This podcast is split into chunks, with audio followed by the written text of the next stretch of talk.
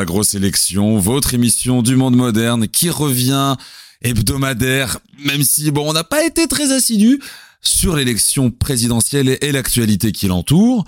Pour cette semaine, je suis accompagné de Augustin. Bonjour Augustin. Salut Zacharia. Comment vas-tu? Au top, au top, et toi? Au top aussi, euh, prêt à revenir sur euh, l'actualité des deux dernières semaines, étant donné que l'on n'a pas fait d'émission la semaine dernière. Mais pour tout vous dire, chers auditeurs, c'est un peu normal. Euh, je crois que c'est les trois dernières émissions étaient sur un ton qui quand même mettait un peu le cafard. Euh, Augustin peut en témoigner vu qu'il a participé à deux d'entre elles avec moi. Ouais, c'était plus que le cafard. Hein. On finissait tous au de Xanax avant la fin de l'émission. Oui, encore, la dernière avec Alexis, elle nous envoyait, je pense, directement euh, euh, au suicide, dans les boîtes de suicide que l'on a dans Futurama, pour ceux qui connaissent cette merveilleuse série animée. Alors, comme on a énormément de choses sur lesquelles revenir, en même temps, deux semaines, ça a bien bougé je te propose que l'on embraye directement sur le journal des campagnes. Eh ben c'est parti.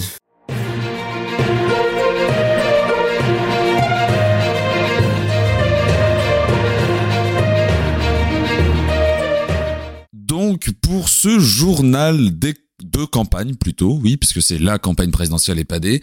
Décidément, vivement que cette présidentielle interminable se termine. Je pense que ça s'entend d'ailleurs à ma voix qui s'use peu à peu. Nous avons, pour commencer, eh bien, une grande marche qui s'est tenue ce dimanche 20 mars dans les rues de Paris, à l'initiative de Mélenchon et l'Union populaire, qui a réuni 100 000 personnes, dont des célébrités, pour témoigner d'une envie de basculer vers la sixième République, est-ce que Mélenchon, avec ce grand rassemblement, plus le meeting qui a suivi derrière, si mes souvenirs sont bons, place de la République, est-ce que finalement Jean-Luc Mélenchon n'aurait pas, avec cette marche, euh, fait euh, une démonstration de force encore plus grande que son meeting pour la paix de Marseille, qui avait lieu en 2017 la, la, symbolique de la place est très forte déjà. Hein. La place de la République, c'est, c'est quand même un beau, un bel endroit, un bel espace. C'est là où plusieurs candidats ont fait leur euh, leur meeting de victoire. Donc euh, c'est une symbolique qui est très forte. Après, on sait toujours, enfin, personne n'est étonné de la qualité des meetings de Jean-Luc Mélenchon. C'est plus approuvé, ce n'est plus, c'est quelque chose qui est attendu. Donc euh, je ne sais pas si c'est une grande démonstration de force, mais en tous les cas, ça démontre une dynamique qui euh, ne cesse de grandir, lentement mais sûrement, qui prouve en tous les cas qu'il est présent, qu'il est dans la course à la présidentielle et que la dynamique n'est pas celle de 2017. Là, il y a une véritable opportunité pour aller au second tour et je pense que ce meeting, en tous les cas, était euh, un petit caillou de plus sur son chemin et non un grand meeting euh, décideur. Je pense que le meeting de la paix pour Marseille avait été vraiment le tournant de sa campagne pour lancer une belle dynamique. Je pense que celui-là n'est que juste une, euh, une confirmation de ce qu'on savait déjà, en fait. Oui, donc pas de grande surprise finalement pour toi. Ça s'entend. Après, honnêtement, pour l'instant, personne parmi les candidats et même ceux qui caracolent très haut dans les intentions de vote sur lesquels on reviendra après, surtout les, les sondages, personne n'a réuni euh, autant de monde. Alors, est-ce qu'il y a vraiment eu 100 000 ou c'est un peu 30 euh, selon la police et euh, 1 million euh, plus la planète d'à côté que pour la CGT Est-ce que c'était vraiment 100 000 personnes et autres? On va accorder le bénéfice du doute.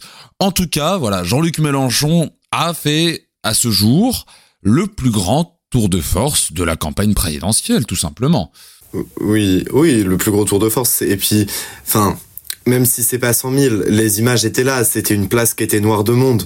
Le, le, choc des images est plus important que le choc des chiffres à ce niveau-là. Quand on voit une place noire de monde, bon, que ça soit 70 000 ou 100 000, il y a un moment, on s'en moque. C'est, c'est plus si important que ça. L'important, c'est de voir une foule noire qui est là pour Mélenchon. Et ça, par contre, c'est réussi. Le choc des images est réussi. Et il y a quand même eu une polémique finalement autour de, cette campagne. Je ne sais pas si tu l'as vu passer, enfin même vous auditeurs, je ne sais pas si vous l'avez vu passer. Euh, il y a eu donc une pratique euh, qui est faite dans le sud, alors je ne sais plus comment ça s'appelle, qui consiste à jouer avec un mannequin sur des draps et euh, de le faire tomber une fois qu'il est monté tout en haut. Et donc forcément, pour ce, cet événement, cette marche, les militants insoumis ont fait le choix de faire un mannequin à l'effigie d'Emmanuel Macron avec des traits très caricaturaux, dont un nez, on va dire, gros jus, qui a tout de suite été catalogué euh, d'antisémitisme par des gens qui euh, peuvent être de droite, voire d'extrême droite, forcément, on va chercher à décrédibiliser euh, Mélenchon, par des gens du printemps républicain, mais aussi par des gens de gauche, comme, de gauche, toute proportion gardée bien sûr, comme Isabelle Saporta, la compagne de Yannick Jadot. Est-ce que c'est encore une image qui va entacher la France insoumise de se dire que voilà, il y a encore de l'antisémitisme dans ce parti ou euh, c'est finalement un coup d'eau, euh, enfin une tempête dans un verre d'eau? Je pense que c'est un non-sujet. C'est un bah, non-sujet. Il fallait le dire. À mes yeux, enfin euh, bien sûr, euh, il y a eu le microcosme Twitter qui s'en est affolé, mais quand on regarde au fond, c'est pas ce qui en a été retenu de ce meeting. Ce qu'on a été retenu, c'est encore une fois une place noire de monde. Alors c'est sûr, euh, des traits caricaturaux, certains y verront de l'antisémitisme. Moi, je n'en vois pas parce que Emmanuel Macron a déjà un écrochu de toute façon. Donc on est juste là pour amplifier ses traits.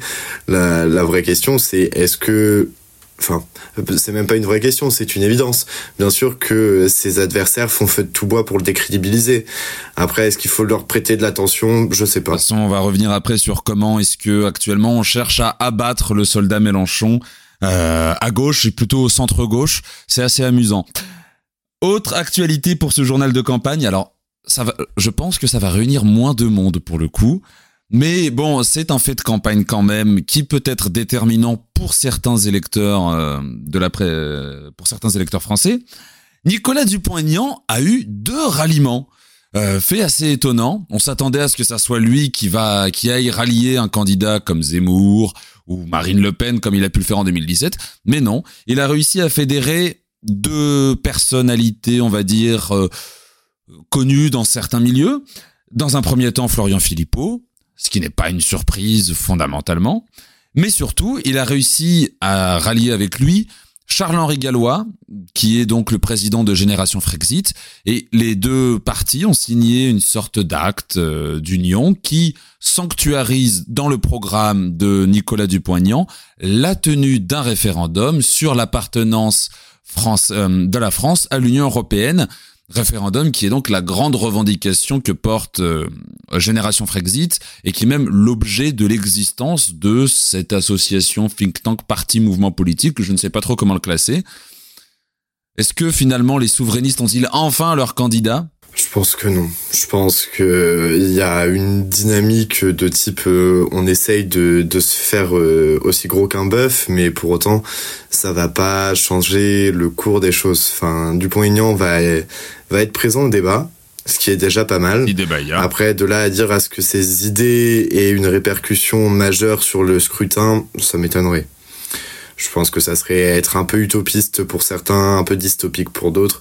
Dans tous les cas, je pense pas que ça soit une réalité euh, concrète. En tout cas, ce qui peut être remarquable, et notamment pour l'avenir avec cette annonce, c'est que peut-être que enfin les forces souverainistes euh, de droite vont peut-être enfin trouver un, terrain d'entente et créer eux aussi leur maison commune des souverainistes de la droite, avec Dupont-Aignan, Philippot, Charles-Henri Gallois, d'autres think tanks comme euh, le Cercle Aristote tenu par Pierre-Yves Rougeron, pourquoi pas même euh, l'UPR Pourquoi l'UPR n'irait pas dans ce, petit conglomérat de souverainistes qui, malgré leurs différences, ont quand même cette envie de remettre la France au cœur du, du on va dire, du monde, c'est peut-être comme ça que je sais pas trop comment tourner ce que je suis en train de dire, mais oui, je pense que ça peut être très important pour l'avenir. Pas forcément pour cette élection présidentielle, mais pour la suite, pourquoi pas avoir euh, une grande force souverainiste de droite unie autour de je ne sais qui, et qui porterait cette revendication de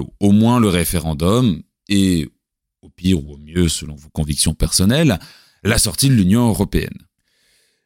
Et donc, pour conclure ce journal de campagne très court, mais aussi parce que l'on a vraiment envie de passer à des choses un peu plus croustillantes, étant donné que maintenant l'actualité c'est se tirer dans les pattes et euh, faire campagne en catimini. il y a eu les premières émissions télé, euh, enfin les premières, le grand lancement de toutes les émissions politiques qui se font concurrence et qui essayent chacune de rallier des candidats euh, pour les faire discuter.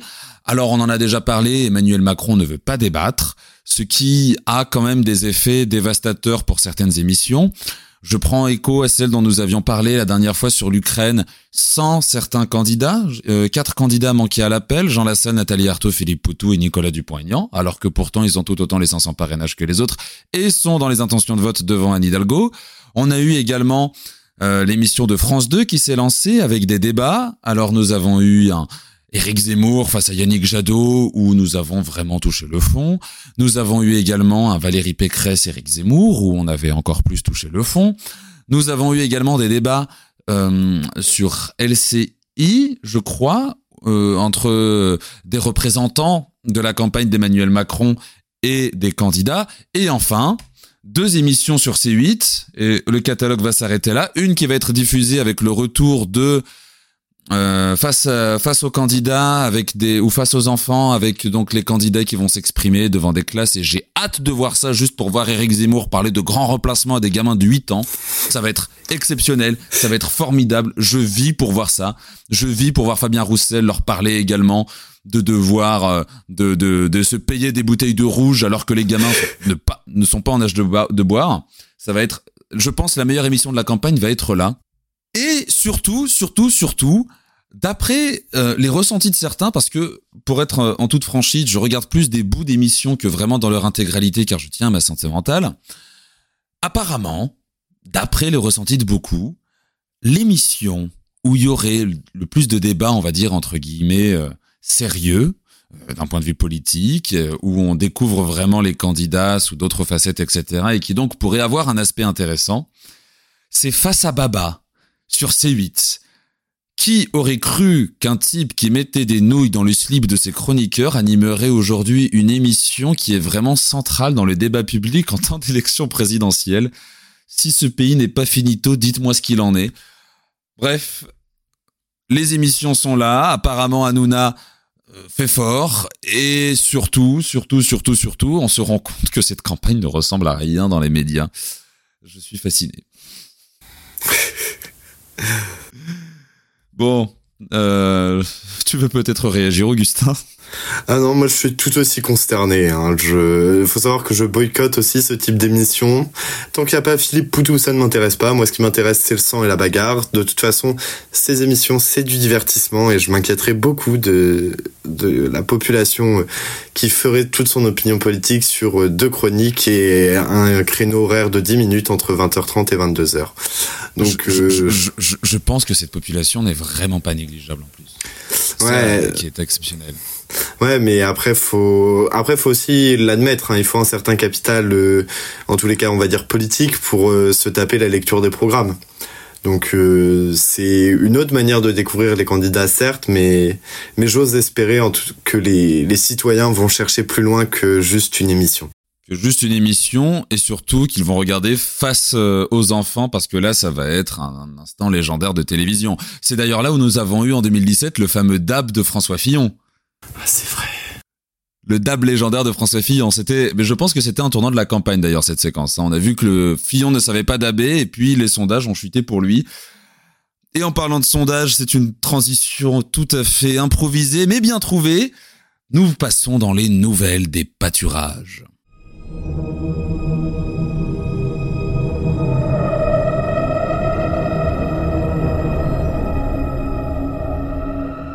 Alors donc beaucoup de sondages, des dynamiques qui se créent. On va essayer de revenir sur, on va dire, les plus intéressants d'entre eux. Euh, Augustin, peut-être veux-tu commencer par un certain sondage que l'on va s'amuser à, décortiquer? Alors on va prendre le dernier rolling IFOP avec une bonne nouvelle, Macron passe sous la barre des 30%. Voilà, j'étais juste content de me dire qu'il avait perdu deux points. Ça va rien changer, il sera au deuxième tour, mais ça me fait quand même plaisir. Une autre bonne nouvelle, c'est aussi euh, Mélenchon qui passe troisième euh, avec 14% après une petite chute d'Éric Zemmour aux alentours de 12%. Zemmour qui est donné entre 9 et 12% selon les sondages, donc un gros, un gros coup d'arrêt à sa campagne, à sa dynamique de campagne. D'un autre côté, on a Le Pen qui se stabilise toujours aux alentours des 17 à 18%. Belle dynamique, solide. On la voyait un peu hésitante sur ce début de campagne avec un créneau qui était siphonné par Zemmour.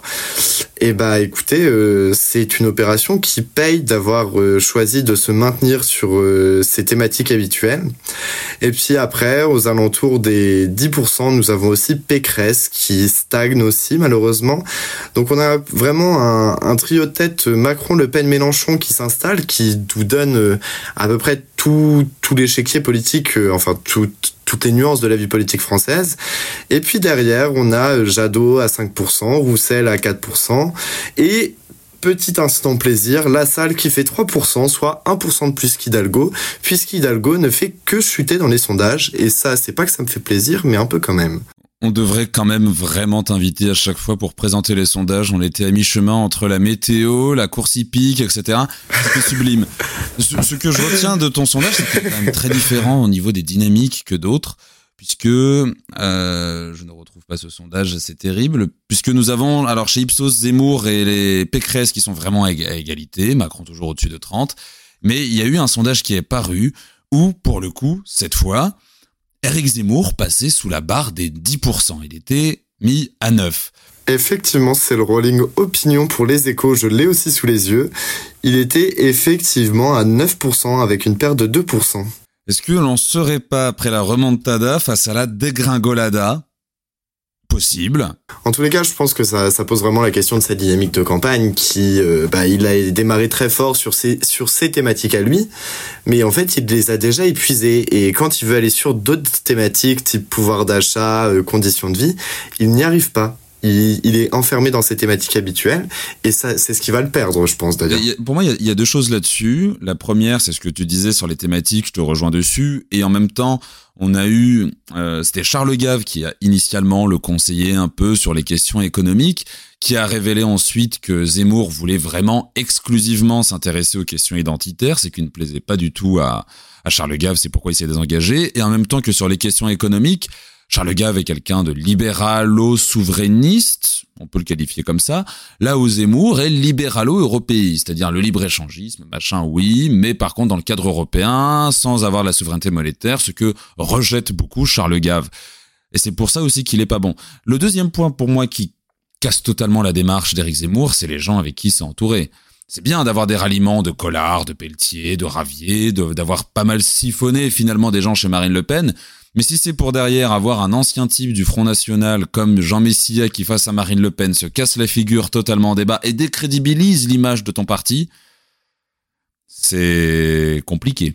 Après, je peux comprendre le pari de ces personnes qui l'ont rallié. Hein. Il y avait effectivement en début de campagne une vraie dynamique. Donc je pense que c'est juste des questions d'opportunistes qui ont tenté quelque chose et là ils doivent très sévèrement s'en mordre les doigts. Oui, puis Zemmour espérait aussi capitaliser sur les débats. Et Emmanuel Macron a bien fait comprendre que euh, sans lui, euh, ben, on peut pas faire de débat sans le président sortant quand même. Ou alors la chaîne télé qui ferait ça serait très audacieuse. Et en même temps, bah, Emmanuel Macron a dit, moi je ne veux pas de débat. Et Zemmour, je pense, n'attendait qu'une chose, c'était de débattre face aux autres candidats et Emmanuel Macron précisément. Donc bon, de toute façon, c'est pas une mauvaise chose s'il se casse la figure, si vous voulez mon avis. Après, c'est aussi peut-être un transfert de points vers Marine Le Pen, vers une candidate qui abordait quand même les thématiques de Zemmour, mais qui en abordait d'autres aussi. Mmh. C'est, je pense que c'est un jeu de vase communicant qu'il faut surveiller de très près parce qu'en fait, la, la descente de Zemmour alimente le passage au second tour de Marine Le Pen.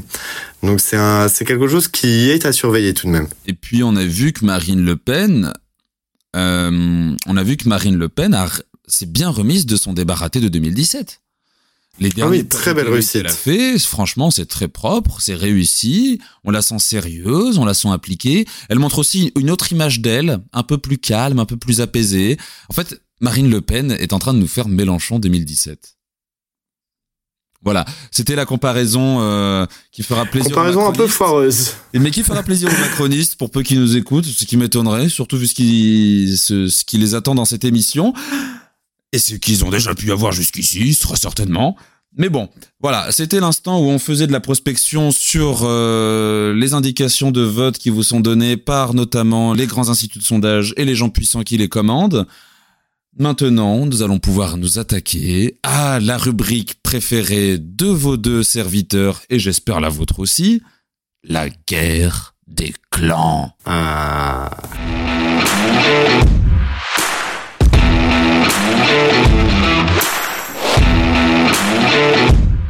Donc, euh, pour cette guerre des clans, nous avons alors un parti qui est en train de s'illustrer là-dedans et je pense que c'est euh, ça fait partie de toute la baraka qu'il y a actuellement dans leur champ du cygne et leur déclin le plus total.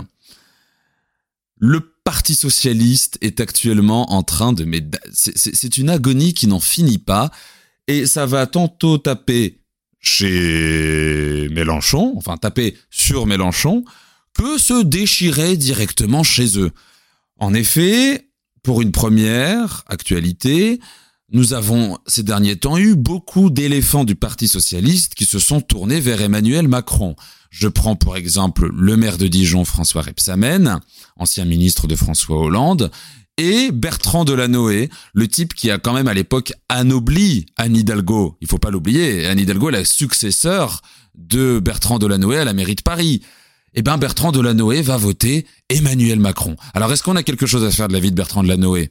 Je ne pense pas.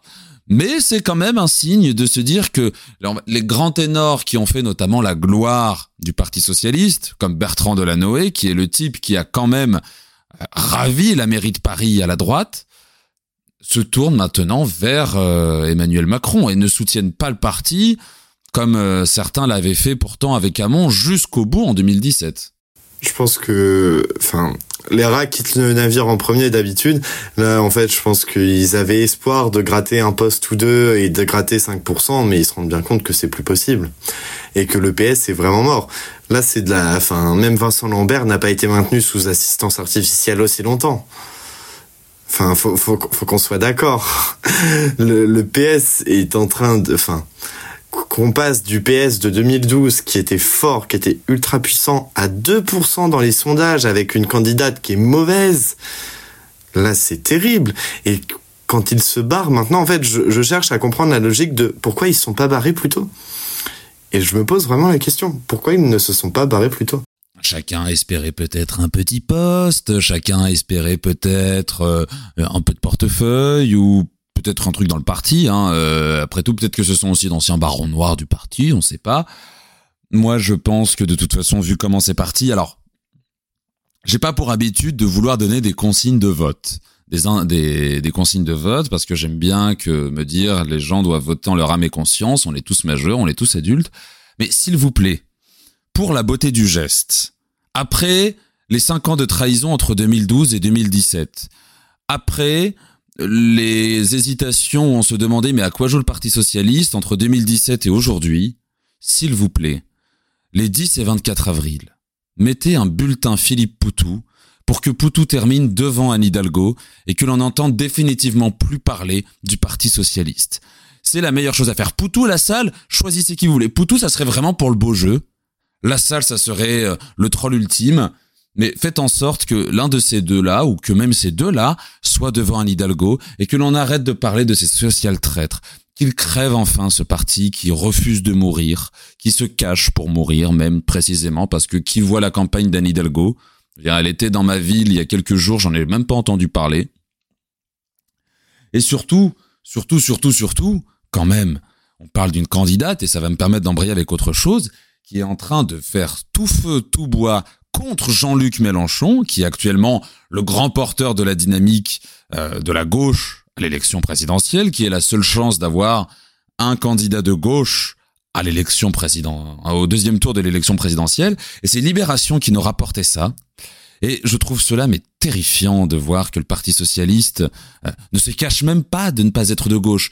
Là, ces cinq dernières années, ils ont essayé de faire, mais oui, on fait des propositions de loi avec euh, avec François Ruffin, etc. On est un peu de gauche, vous voyez. Moi, je, pense quand même qu'il y a des gens qui sont sincèrement de gauche dans ce parti.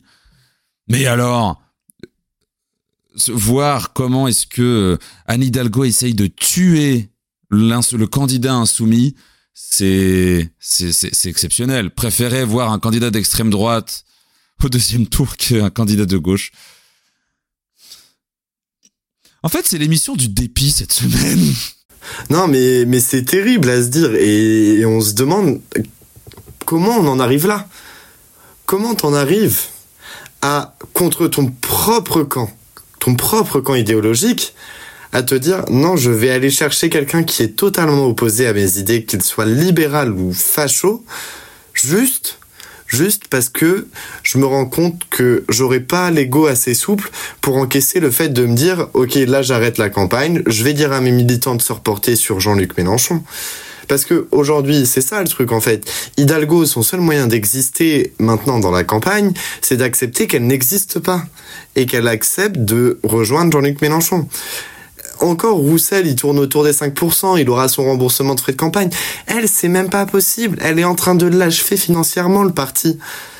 le parti va être endetté. Ils ont fait des dépenses folles pour maintenir une campagne qui est de toute façon amorphe. Et non, elle, elle se maintient. Pourquoi? Par une question d'ego. Et elle essaye de torpiller. Elle s'en fout de gagner. Elle s'en fout de gagner. Du moment que Jean-Luc Mélenchon perd aussi. Tu sais, je pense pas qu'elle reste par question d'ego. Je pense sincèrement que le Parti Socialiste a essayé de débrancher Anne Hidalgo en ralliant Yannick Jadot. Et d'après ce que j'ai pu euh, discuter avec certaines personnes qui sont, on va dire, un peu dans le, milieu de gauche partisan entre LV, LFI et, et, et, le Parti Socialiste et qui donc ont ces bruits de couloir, le Parti socialiste a essayé de, d'aller vers Europe Écologie Les Verts et Jadot, il a vite compris que ça allait être un baiser de la mort que d'avoir un ralliement du PS derrière lui et a tout simplement rejeté la proposition.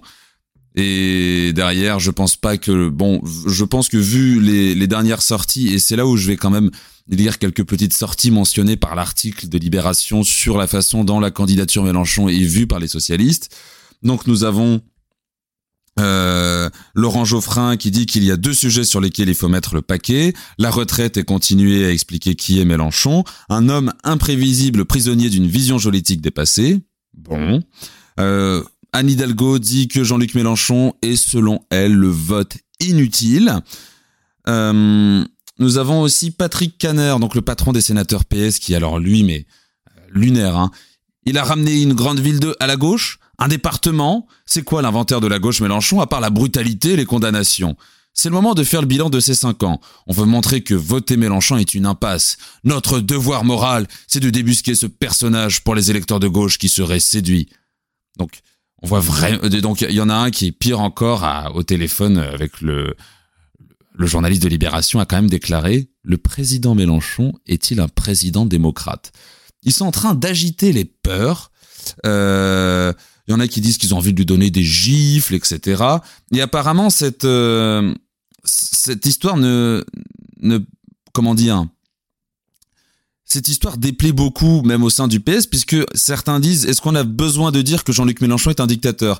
Anne Hidalgo veut décrédibiliser sa candidature, mais c'est outrancier. On a vraiment ce sentiment que le PS n'arrive pas à avoir d'idées pour combattre Mélenchon parce que autant bon voilà c'est deux logiques c'est deux, deux chapelles qui, qui essaient de, de gratter des voix mais le PS n'a pas d'idée. Donc à partir de là c'est normal que forcément derrière on s'attaque à la personne. Et ça rend finalement un Hidalgo encore plus antipathique pour le peuple de gauche. Et ça la tue plus ça lui rapporte rien. Ça la ça l'enfonce plus que là je vous dis mais Anne Hidalgo qui continue de creuser comme ça le prix de l'essence il va baisser avec tout le pétrole qu'elle va nous découvrir on est en train de cette campagne de toute façon euh, je pense que l'inflation c'est pour se mettre plein les poches avant de toucher le fond et donc de, de trouver un, un, nouveau gisier d'or noir. Mais bon, c'est pas la seule qui se fait torpiller en tout cas par nous, par son camp, puisque à droite, l'autre politique de l'île de France, Valérie Pécresse, est en train de se faire tuer méthodiquement par le duo Sarko-Macron. Emmanuel Macron a fait, je pense que c'est la, la plus belle balle envoyée en direction de Valérie Pécresse. Puisqu'il a déclaré qu'il se voyait très bien prendre Valérie Pécresse comme ministre à l'avenir. Ce à quoi Valérie Pécresse a bêtement répondu oh, mais moi je veux pas prendre Macron. Mais Macron a fait un coup de maître en sortant ça, je trouve. Parce que du coup, ah c'est excellent. C'est excellent. Et puis dans la manière dont il se pose en surplomb du jeu politique en mode non mais Valérie, t'inquiète. T'es peut-être mauvaise, mais t'auras quand même une place au gouvernement. Limite, il était à deux doigts de lui pincer la joue et de lui moucher le nez à la petite Valérie.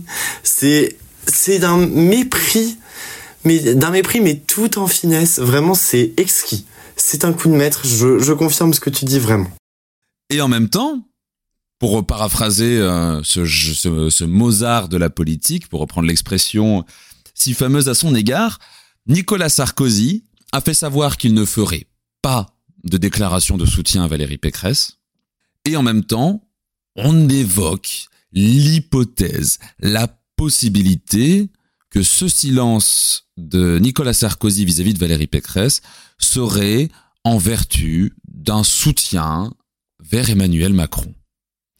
Ce qui n'est pas tant finalement imprévisible que cela, c'était déjà évoqué hypothétiquement, mais on va dire que les rumeurs se font de plus en plus persistantes, du moins pour le soutien à Macron, car c'est sûr en off, euh, c'est certain, que Sarkozy ne soutiendra pas Pécresse dans la campagne. En même temps, on peut comprendre pourquoi, j'ai envie de vous dire. Qui a envie de s'associer avec une campagne de ce niveau quand on voit ce qu'il a pu faire Sarkozy, bien sûr qu'il ne veut pas s'associer ces campagnes avaient plus de gueule que toutes celles de Pécresse réunies. C'est terrible. Il y a, y, a, y a, un manque d'incarnation quand on regarde. La, le LR avait quand même le talent pour nous sortir des hommes forts, des hommes qui avaient de la gueule. Et là, on a Pécresse et bon. Même gros sourcils Non, bon, ok, gros sourcils, j'avoue. Euh, il manquait un peu de, Ouais, mais même Gros Sourcil, il avait quand même un côté, un petit, une petite incarnation. Euh, j'ai l'impression que Pécresse s'est retrouvée lâchée en pleine campagne sans s'y attendre et euh, ne s'en sort pas en fait. Elle se retrouve noyée dans sa propre campagne, j'ai l'impression. Le problème, c'est que les républicains voulaient à tout prix envoyer François Barouin. Mais Barouin, il en veut pas. Il voulait à tout prix. Barouin a fait, je, je vais pas me mouiller, je veux pas y aller. Attends, je vais essayer de l'imiter avec ça je ne veux pas me mouiller, je ne veux pas y aller, je n'ai pas de vocation à vouloir devenir président de la République. Et donc du coup, forcément derrière, bah, qu'est-ce qui se passe? Les mecs, ils sont orphelins, et donc ils vont aller chercher dans les fonds de tiroir du parti, parce que bon, t'as la moitié qui sont allés chez Macron, t'as la moitié qui, elle, a dit, je suis très bien dans ma petite baronnie locale, donc ils sont allés chercher les, les, les deuxièmes couteaux. Vraiment, finalement. Parce qu'à l'époque, on nous parlait, pourquoi pas, de Bruno Le Maire en 2017. On disait, ça va être lui l'avenir du parti, etc. On a bien vu ce qui s'est passé. Bruno Le Maire, euh, mercenaire comme il est, est allé rejoindre Macron. On nous évoquait, alors vraiment à l'époque, pourquoi pas Darmanin Bon, euh, écoutez, on a les idoles qu'on mérite. Et du coup, bah, ils se sont retrouvés avec des gens qui n'avaient pas les épaules pour. Ciotti, Bertrand, Pécresse, machin. Enfin, on va pas refaire la discussion qu'on a déjà pu faire plusieurs fois sur cette question-là. Mais là, mais mais ce que tu disais sur le niveau de la campagne, moi, ce qui m'atterre, c'est que même les soutiens, on aurait pu s'attendre en voyant leur nom à des soutiens de qualité. Je prends l'exemple de euh, Charles Consigny, qui est quand même un chroniqueur avec euh, une petite, euh, un petit ton acerbe, assez drôle, etc., qui est devenu un fanatique de Valérie Pécresse. Le militantisme tue, mesdames, messieurs. Et bon, et d'ailleurs, tiens, je, je, je fais la petite anecdote comme cela. Rachida Dati ambitionne de prendre la direction du parti Les Républicains. Ouais. Ah ouais, je signe tellement fort.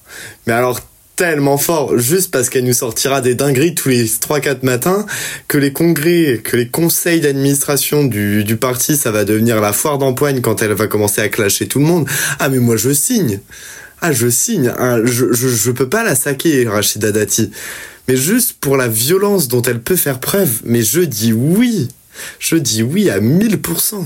Et donc, c'est l'instant, maintenant, après cet élan de plaisir à l'idée de savoir que nous aurons très certainement une présidente des Républicains avec plus de charisme et de présence que Christian Jacob, dans une nouvelle rubrique. Alors, c'est pas vraiment une nouvelle rubrique. C'est que, voilà, on a un peu fait cette rubrique il y a de cela trois semaines maintenant, et on s'est dit, enfin, je me suis dit tout seul arbitrairement, pourquoi pas, maintenant qu'il est bien lancé, maintenant qu'il est sur les rails, maintenant qu'il est droit sur ses appuis, prêt à repartir pour 5 ans, faire une spéciale Emmanuel Macron en fin d'émission.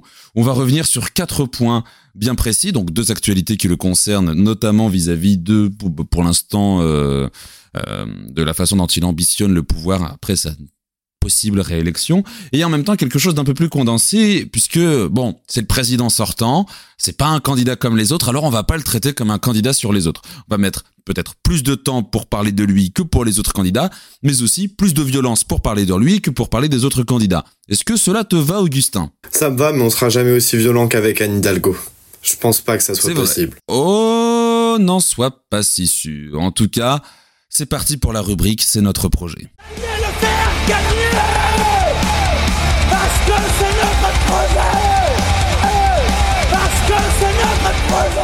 Donc, je dis beaucoup trop donc pour annoncer les rubriques, c'est vraiment terrible. J'ai perdu l'habitude après ces dernières émissions sans rubrique.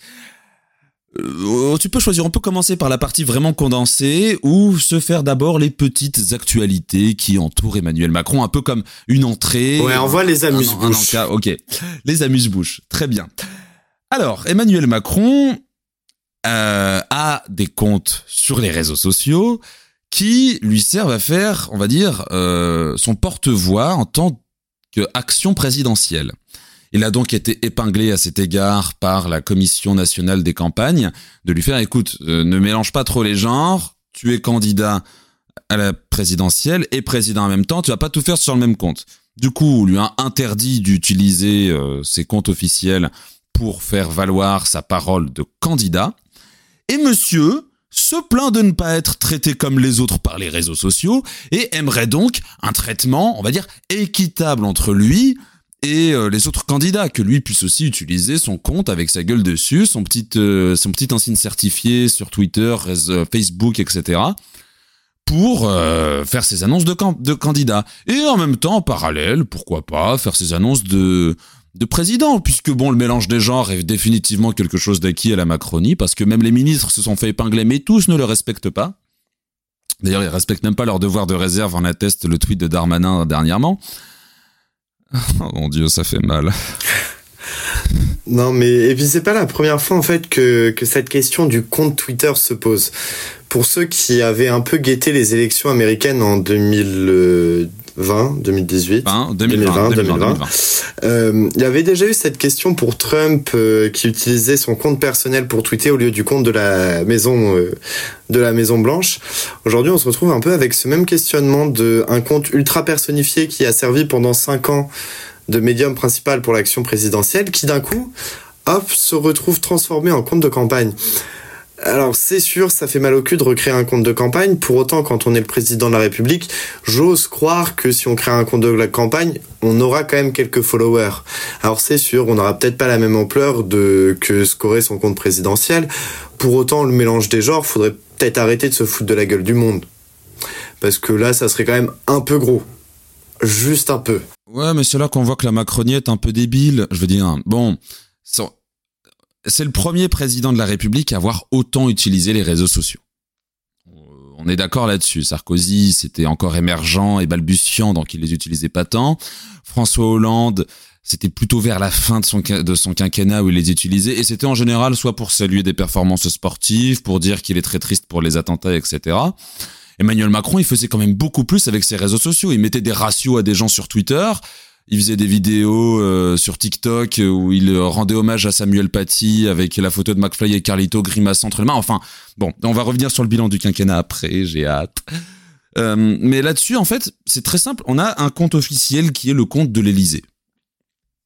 Mais bon, est-ce que finalement, faudrait pas faire comme ce que font les Américains?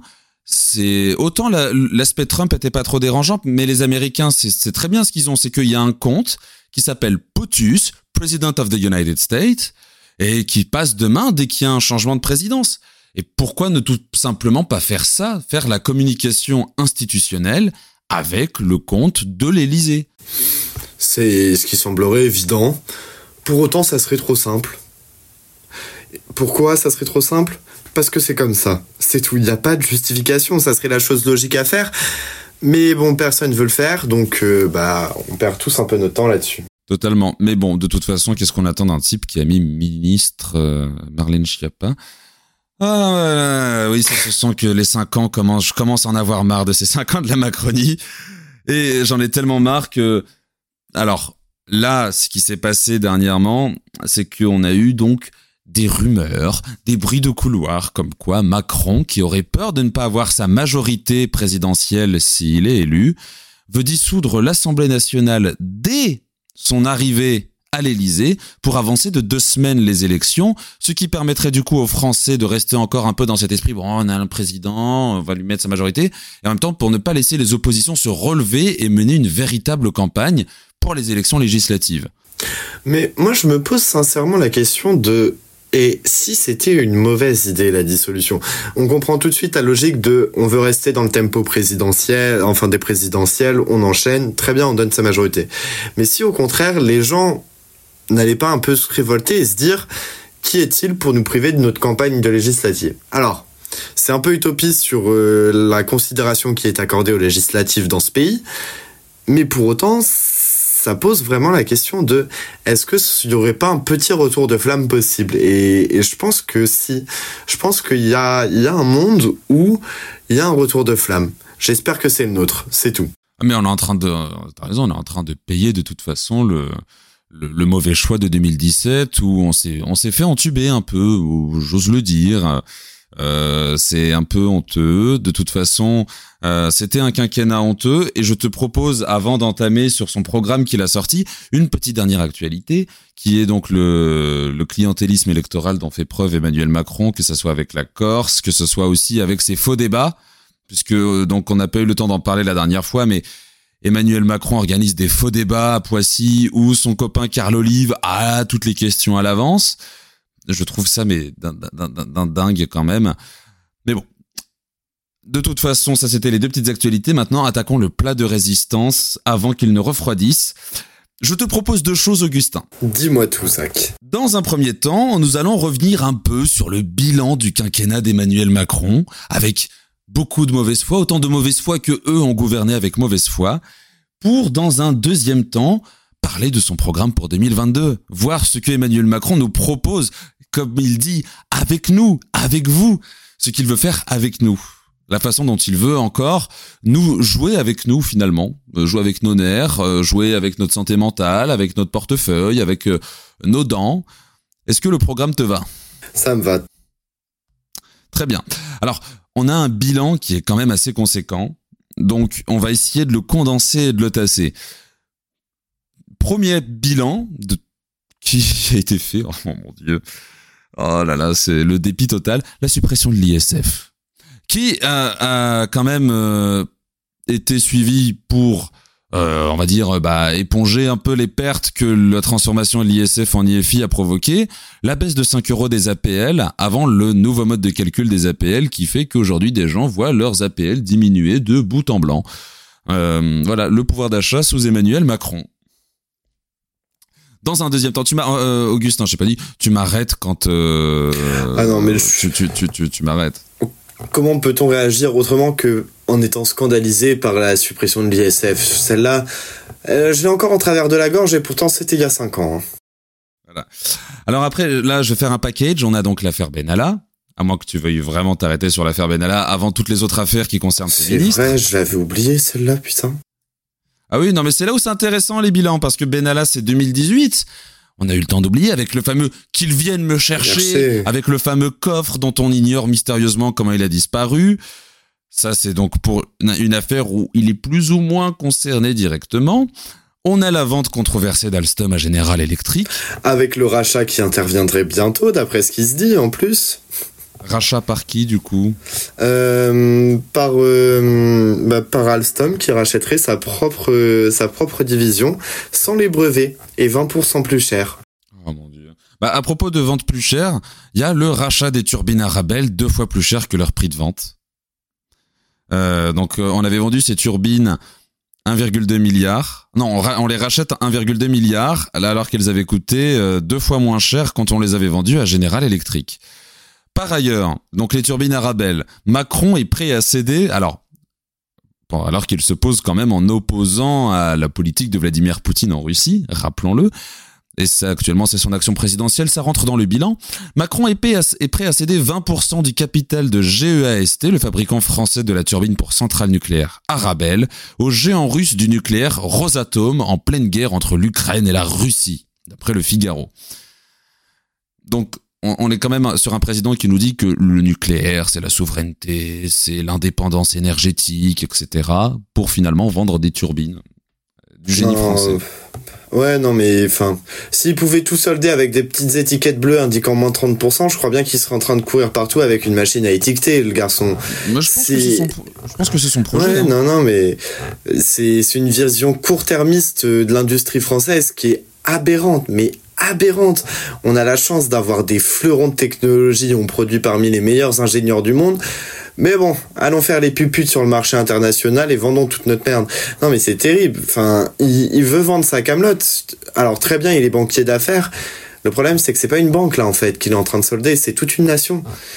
Et il y a un moment, il faudrait que les gens s'en rendent compte. Mais c'est son projet, de toute façon, c'est faire plaisir aux copains. Comme ça, lui va sortir de la présidence, il aura quoi, 50 ans, 49 ans? Bah, let's go. Euh, je vais siéger dans deux, trois petits conseils d'administration, par-ci, par-là, pour les services rendus. Et cela, je pense, mérite d'être passible de la haute cour de la République pour haute trahison.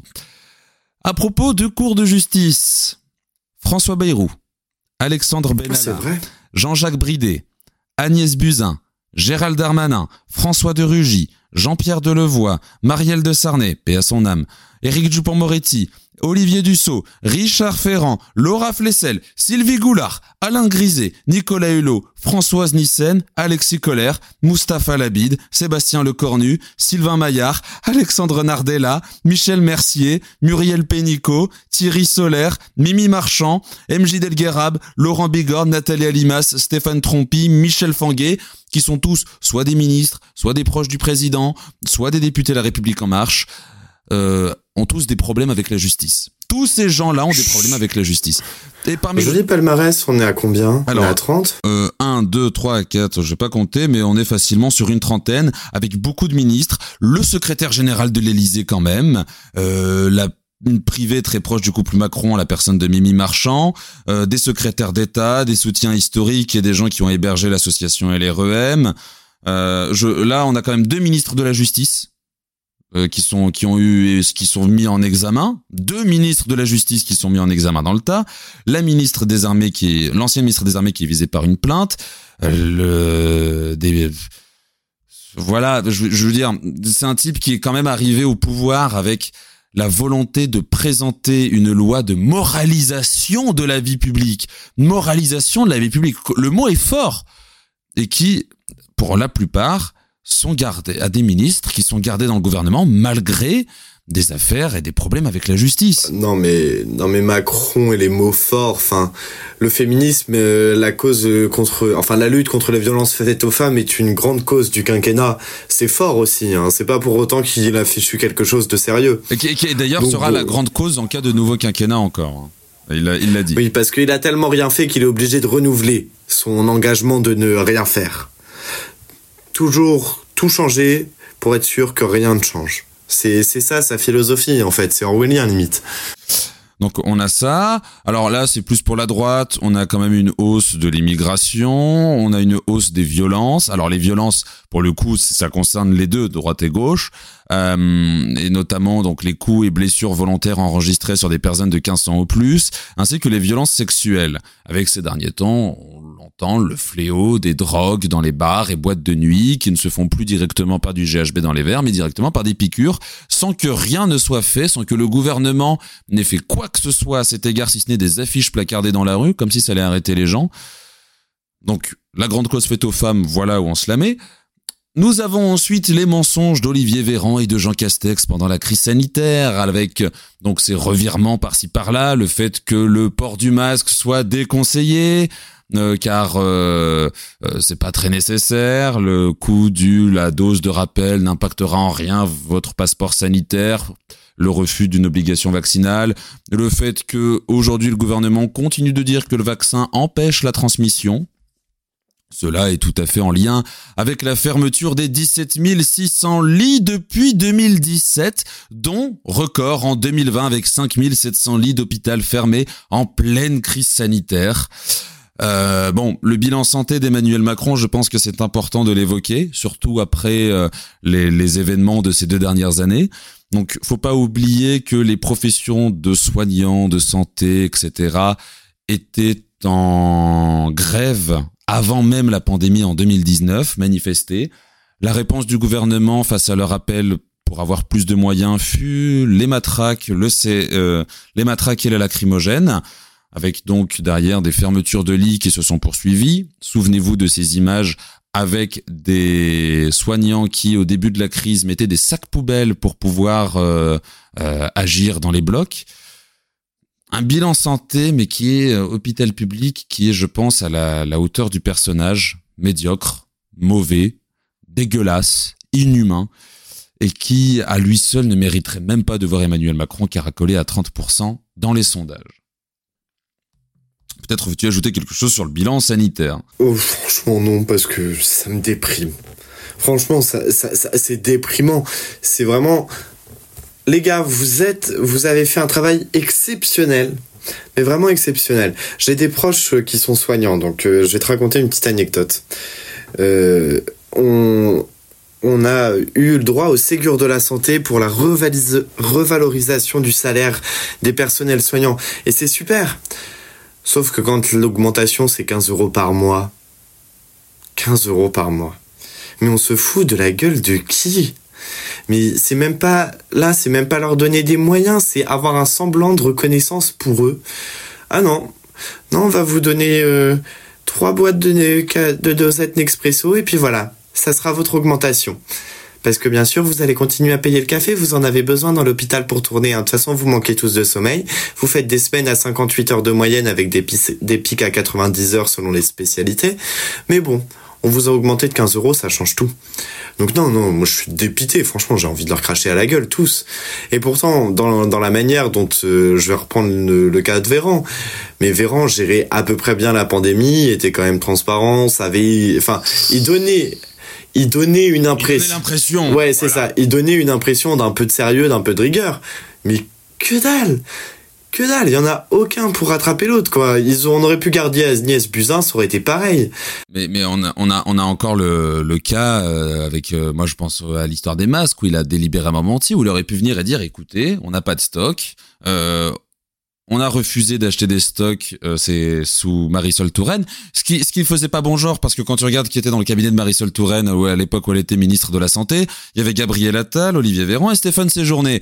Ce qui l'a fouté un peu mal à l'époque quand même de dire que bah c'était nous qui étions dans le cabinet qui avons pris la décision désastreuse de ne pas recommander de masque. Mais non, on a dit que c'était pas nécessaire pour le grand public avant de nous l'imposer obligatoirement. Alors, je vais pas dire si c'était nécessaire ou pas de l'imposer, je fais confiance aux scientifiques et aux soignants là-dessus, mais bon, on a quand même menti. Avec Sibeth Ndiaye qui avait dit à la télé que ça demandait des gestes très techniques pour mettre un masque, alors qu'un gamin saurait le faire. C'est, c'est quand même aberrant. Alors le bilan santé est aberrant. Le bilan géopolitique et relations internationales l'est tout autant. Il faut, il faut qu'on en parle. Car d'un point de vue géopolitique et relations internationales. On a donc le soutien euh, du gouvernement algérien en pleine période d'Irak avec un peuple qui appelait à avoir de la démocratie avec ces grandes manifestations qui défilaient dans Alger. Non, Emmanuel Macron a offert sa protection a, offert sa protection euh, au gouvernement de Tebboune euh, malgré le Irak car faut pas oublier que c'était 13 millions d'Algériens qui défilaient dans le pays. Et donc il a soutenu publiquement, vraiment publiquement, hein, le gouvernement euh, de Tebboune et donc des généraux. Mais bon, j'ai des petits documentaires à conseiller s'il faut pour les trucs algériens. La crise des sous-marins, qui là est l'humiliation mais totale. La crise des sous-marins, où après avoir voulu couler le Brexit, euh, comme il s'en était jamais caché, bah il s'est fait avoir par ce même Boris Johnson qui a rapproché l'Australie et les États-Unis afin de nous la mettre à l'envers. La perfide Albion n'est pas perfide pour rien. On a eu les rencontres aussi avec les, dirigeants. Moi, j'ai le souvenir de cette image de Donald, Trump qui retire les pellicules sur l'épaule de Emmanuel Macron. Ça, c'était pas mal. Euh, il y a eu euh, le euh, Angela Merkel qui a mis plusieurs fois des gros tacles dans la figure d'Emmanuel Macron, qui à la, fin s'est totalement isolé sur la scène européenne. La scène avec Vladimir Poutine où euh, il l'a invité en grande pompe à Versailles en 2017 pour derrière ne même plus peser aujourd'hui dans la négociation de la crise sanitaire. je pense qu'on est sur, un bon ratio de ridiculiser. Ouais, il a ridiculisé euh, le pays à l'international, tout simplement. En fait, ce qui est assez drôle à constater, c'est que Macron est aussi mauvais sur les relations internationales que Hollande était bon. Hollande a un, bilan pas dégueulasse en relations internationales et Macron n'en a rien appris. Mais absolument rien. En fait, vu qu'il est vide idéologiquement, il peut pas appliquer la même stratégie de j'absorbe tous les concepts pour les recracher dans une espèce de bouillabaisse dégueulasse qui nous sert à nous autres Français quand il parle aux dirigeants du monde. Là, ça marche pas le en même temps. Et je crois qu'il a jamais réussi à, passer au-dessus de ça, à l'accepter, à se faire une opinion directe. Ah mais mais totalement. Mais moi, ce qui me choque, c'était quand même quand il est arrivé, il avait au début une politique internationale audacieuse. Alors, il a quand même euh, alors bon, c'est pas une vraie fin, mais il avait quand même ambitionné la fin du franc CFA. Euh, qu'on soit d'accord ou pas, ce qu'il tentait sur le plan européen était audacieux et intéressant. Euh, il a quand même eu des relations avec Donald Trump qui n'étaient pas si mauvaises que ça finalement.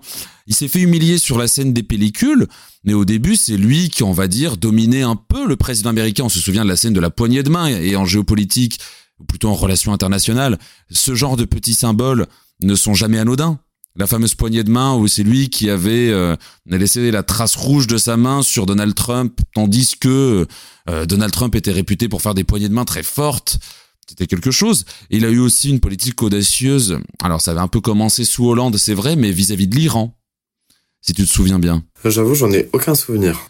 Euh, avant que Trump remette en place les ah. mesures d'embargo sur l'Iran, euh, Emmanuel Macron avait tenté un petit rapprochement avec le gouvernement iranien, notamment sur la question du nucléaire iranien, et en même temps, ça ouvrait un nouvel Eldorado économique pour les entreprises françaises. Ça ne s'est pas fait. Il a peut-être aussi mal anticipé les actions qu'allait faire Trump, qui lui aussi était très bon sur les relations internationales. Et depuis, ça a été la dégringolade. Il s'est fait désavouer par Angela Merkel. Ses guéguerres avec Viktor Orban euh, et euh, le, le, président polonais ne lui ont valu finalement que euh, un rejet de la part des pays de l'Est. Et en toute fin, on se retrouve aujourd'hui avec une France qui ne pèse plus rien, et notamment sa guerre contre le Brexit, qui fut un échec, a un, très grand rôle là-dessus parce qu'il s'est fermé une partie du monde anglo-saxon. Il ne lui reste que Justin Trudeau comme véritable allié, et encore, et encore, lui aussi est un bon peintre, un bon clown sur, sur l'échelle euh, politique et diplomatique. Non, mais de toute façon, Trudeau, euh, il est d'accord avec tout le monde jusqu'à ce que les, les États-Unis choisissent. Hein. Oui, oui, oui. Donc euh, c'est un allié, mais un allié en coton, quoi. On a également dans son bilan, euh, je garde vraiment les, les, plus gros trucs pour après. On a un peu ce qui c'est l'hôpital public, mais il y a, y a d'autres trucs très importants qui vont venir après. Mais là, on a aussi les petites phrases méprisantes envers le peuple français. Euh, tu sais, ah euh, ça c'est sa spécialité. c'est sa spécialité. Alors Monsieur nous a dit qu'il a mûri, qu'il a grandi, pour en faire une une semaine après cette interview là sur les non vaccinés, qu'il avait envie d'emmerder comme si c'était le rôle du président. On a eu dans une gare, on croise ceux qui sont tout et ceux qui ne sont rien.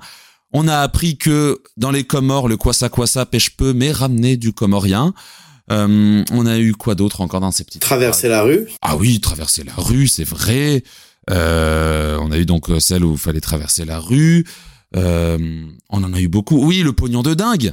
Les minima sociaux qui nous coûtent un pognon de dingue. Euh, voilà, des petites phrases comme ça, par-ci, par-là, qui nous montraient que c'était quelqu'un qui n'aimait pas son peuple. Et surtout parce que la plupart de ces phrases ont été faites à l'international. Si, on est les Gaulois réfractaires, c'était celle-là que je cherchais. Ah oui. À la, faite à l'international. Un classique, un classique. La, plupart étaient faites de toute façon soit devant un parterre d'individus qui étaient acquis à sa cause, comme la station F où il avait fait sa sortie sur ceux qui ne sont rien. On a eu aussi, après beaucoup à l'international, ces petites phrases et ces petites sorties, parfois même en off, parfois en vidéo. Et on sent vraiment que cet homme n'aime pas son peuple, ou du moins n'aime pas une partie de son peuple. La partie populaire, la partie pauvre, la partie des classes moyennes et des classes basses. Tellement qu'ils ne les aiment pas que quand ceux-ci, dans un cri de colère pour réclamer du pouvoir d'achat, ont tout finalement eu pour réponse 100 euh, euros et un mars, euh, une refiscalisation des heures sup, enfin une défiscalisation des heures sup, et beaucoup de lacrymogènes, de LBD, et donc des yeux éborgnés, car bien entendu, les Gilets jaunes est un, est un mouvement social indissociable de la politique d'Emmanuel Macron. C'est quand même un président qui, dans son bilan, porte une hausse de la pauvreté. C'est un président qui élu avait dit que à la fin de sa première année de mandat, il ne voulait plus de sans-abri. Les sans-abri sont aujourd'hui en hausse. En hausse. Et, et, et nous avons le président qui, pour la première fois depuis très longtemps, a fait augmenter le taux de mortalité infantile du fait de la dégradation des conditions sociales. Moi, je dis que sur le, bilan social, pour un type qui se disait ni de droite ni de gauche et qui se revendiquait d'un certain progressisme, on a quand même pas mal reculé sur certains aspects. Hein. Bref, un bilan très mauvais et encore, on n'a pas tout esquissé. Je pense qu'il faudrait plus d'une émission pour vraiment évoquer euh, tout le bilan d'Emmanuel Macron, mais peut-être qu'on en fera une sérieuse un jour, qui sait. Et pour conclure sur ce cher président de la République, on va très brièvement aborder quand même quelques points de son programme. Euh, car Emmanuel Macron a donc dévoilé son programme, c'est même la grande actualité de la semaine. Un programme où Emmanuel Macron se désavoue, puisque celui-ci souhaite euh, remettre les mathématiques dans le tronc commun au lycée après que ce soit lui qui les ait enlevées. Il souhaite également faire euh, mettre l'orientation désormais dès la cinquième, avec la découverte de métiers et autres. Il veut aussi, alors, qu'est-ce qu'il avait déclaré sur les enseignants? Il, il, avait déclaré quelque chose sur les enseignants, j'ai oublié, parce que c'est pas, c'est même pas dans son programme. Et ça d'ailleurs, je vais en parler maintenant, et après Augustin, je te laisse réagir. Les enseignants, c'était pas, euh, on peut pas payer de la même manière ceux qui s'investissent et ceux qui ne viennent jamais? Oui, oui, voilà. Voilà, il veut mettre une obligation de résultat sur les enseignants. Ce qui, étrangement, bizarrement, n'est pas dans son programme. C'est dingue, ça. Toutes ces mesures euh, euh, polémique, à part celle sur le RSA, parce qu'il sait que ça peut séduire une partie de l'électorat de droite, il ne veut pas les mettre dans son programme. C'est quelque chose d'assez audacieux. On a aussi le droit aux petites phrases bateau, une politique ambitieuse pour la santé des femmes, relocaliser en France la production de médicaments. Ouais, mon, comment? Et, c'est tout, et c'est ça pendant tout le long. Alors euh, voilà, il veut accompagner le deuil en simplifiant les démarches pour la famille. Oui. Euh, il a quand même préparé, en fait, il a fait euh, trois pactes, Emmanuel Macron. Je ne sais pas si tu as lu le programme, mais il a fait trois pactes. Il a fait le pacte entre les générations, le pacte pour la production, le pacte pour la République, et enfin, c'est tout c'est un programme qui ne fait que 23 pages, si j'enlève la lettre qui est au début. Un programme donc maigre, un programme fin, car sur les 23 pages, à chaque fois c'est une photo avec des phrases pour dire euh, depuis 2017 l'État reconstitué des forces indispensables et des genres de phrases aussi vides que le fond de sa pensée, ce qui fait qu'on a un programme très court qui évoque des grandes idées par-ci par-là. Alors apparemment, tous anti-Covid a montré comment les procédures pouvaient être simplifiées. Je sais pas quelle procédure tous anti-Covid a simplifié, mais bon il veut étendre le pass culture, euh, il veut supprimer la CVAE pour les entreprises. Donc beaucoup de baisses d'impôts, beaucoup de baisses de ressources pour l'État. Et il assume sa mantra de des devoirs de la euh, des devoirs avant les droits. Jusqu'au bout. Et, et c'est sa logique. Enfin, je pense que l'exemple le plus flagrant pour ça, c'est le RSA c'est cette idée de euh, oui, on va forcer une activité de 15 à 20 heures par semaine pour euh, les RSA, les personnes au RSA. Sauf qu'une activité de 15 à 20 heures par semaine, ça s'appelle un emploi à temps partiel. Tout simplement. Mais bon, ça permettrait de justifier que certaines enfin de justifier l'absence de droit à une aide parce que bah on n'exerce pas d'activité alors qu'il y a plein de raisons qui font que on a des personnes qui sont au RSA et qui ne peuvent pas exercer d'activité. Donc euh, oui, c'est c'est une mantra vraiment néolibérale classique, mais qui reste toujours autant dégueulasse, quoi. Et, plus loin que cela encore, c'est quelqu'un qui assume avoir une vision de la justice encore plus à droite qu'il ne l'avait jusqu'ici. Euh, on a quand même euh, une généralisation des amendes forfaitaires qui est proposée. Qu'est-ce que ça veut dire une généralisation des amendes forfaitaires? Bah, c'est qu'il n'y a plus de passage devant le juge. Tu prends une contravention et euh, voilà. une amende forfaitaire, c'est un droit pour les riches. Voilà, c'est un droit pour les riches et surtout qui pourront être prélevés directement sur les revenus. Mais ah, j'avais pas vu ça, c'est immonde. C'est immonde. Alors attends, j'ai pas fini. Pour les mineurs délinquants, la possibilité d'un encadrement par des militaires, par des militaires quand même. Euh, la possibilité donc de faire des plaintes en ligne, ce qui n'est pas vraiment en soi la réponse qu'on attendait. Il veut malgré tout recruter 8500 magistrats et personnels de justice supplémentaires. Et alors là, par contre, et, écoute bien celle-là. Je tousse avant, histoire de, de bien l'annoncer. Une privation de droits civiques pour ceux qui s'en prennent aux dépositaires de l'autorité publique. Aïe, aïe, aïe, aïe, aïe, aïe, aïe, aïe, aïe, il veut recruter des cyberpatrouilleurs. Alors, l'aspect sécurité du, c'est simple parce que la République des droits et des devoirs, c'est beaucoup de questions de sécurité. Alors, euh, il a prévu de reprendre sa réforme institutionnelle, où il a dit, la réforme institutionnelle proposée en 2017 a été bloquée par les oppositions. Bloquée par les oppositions. Pas un peu comme si, euh, euh, la première fois qu'il l'a fait, il y a eu l'affaire Benalla, il l'a, il l'a retiré. La deuxième fois qu'il l'a fait, il y a eu la Covid, il l'a retiré. C'est voilà. C'est je, je, trouve que on, assiste à une dérive. En fait, c'est même pas une dérive droitière, c'est juste qu'il assume d'être d'extrême centre. Il assume son côté extrême dans ce programme. Il y a beaucoup de petites mesures qui sont là pour faire. Regardez, je suis un peu de gauche. Euh, ah oui, si, c'est là, faut qu'on en parle. Euh, pour l'emploi transformé en France Travail. J'ai quand même le sentiment que c'est un type qui est spécialiste du qui est spécialiste euh, du, du, du, changement de nom. Bah c'est un marketing quoi. Hein. C'est c'est un mec qui fait du marketing. C'est un, enfin c'est le cliché du mec en école de commerce qui n'a pas de fond, mais bon vu qu'il sait bien parler, bah on lui vend de la merde. Oui oui non mais voilà donc il y a aussi euh, la mutualisation de toutes les aides sur un régime universel. Donc ça veut dire que finalement son histoire de RSA ça sera dans son fameux revenu unique qu'il voulait. Il assume supprimer les vouloir euh, faire sa réforme des retraites dès l'été 2022.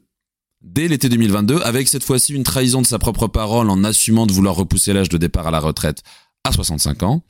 Baisser des charges, baisser des charges, supprimer la redevance télé et garantir l'indépendance de l'audiovisuel public, on sait pas comment. Peut-être parce que il n'a pas vraiment envie de le faire. Mon Dieu. Donc c'est un programme qui mériterait qu'on le décortique mesure par mesure. Je pense qu'un jour on va vraiment faire cette émission spéciale Emmanuel Macron avant l'élection parce que c'est quelque chose qui est important. C'est aujourd'hui lui le plus grand danger de la démocratie, plus qu'un Zemmour, plus que quoi que ce soit. C'est Emmanuel Macron qui est en train de brader la République. C'est Emmanuel Macron qui est en train de brader la France auprès des intérêts de ses copains de BlackRock, de McKinsey. Euh, dont euh, on pouvait en parler dans le bilan aussi, mais voilà, c'était, je pense qu'en fait, finalement, ce point Macron n'était qu'un petit et léger avant-goût d'une véritable émission où on va vraiment s'intéresser à la politique d'Emmanuel Macron pendant cinq ans et à ce qu'il nous prévoit pendant cinq ans en lien avec son bilan. En tout cas, Augustin, j'espère que tu es partant pour cela. Ah bah carrément. J'espère que nos auditeurs sont partants pour cela. Et pour la première fois dans l'émission. Je vais donc saluer nos auditeurs de nous avoir écoutés euh, euh, comme des diesels aujourd'hui. On était vraiment comme des diesels. On a commencé doucement et puis on a fini euh, par faire une colère retenue. Et on leur souhaite aussi beaucoup de courage pour nous suivre dans cette pénible aventure qu'est l'élection présidentielle 2022. Et on va se retrouver la semaine prochaine pour une émission qui, nous espérons, sera soit encore plus cynique, soit un peu plus joyeuse. Nous verrons bien ce que l'avenir nous réservera. Prenez soin de vous. Lisez des livres, sortez dehors, faites la fête, allez boire des coups en terrasse, évitez de ne pas trop vous prendre la tête avec cette élection qui n'en est pas vraiment une. Vivez, et nous, nous nous chargerons de vous divertir.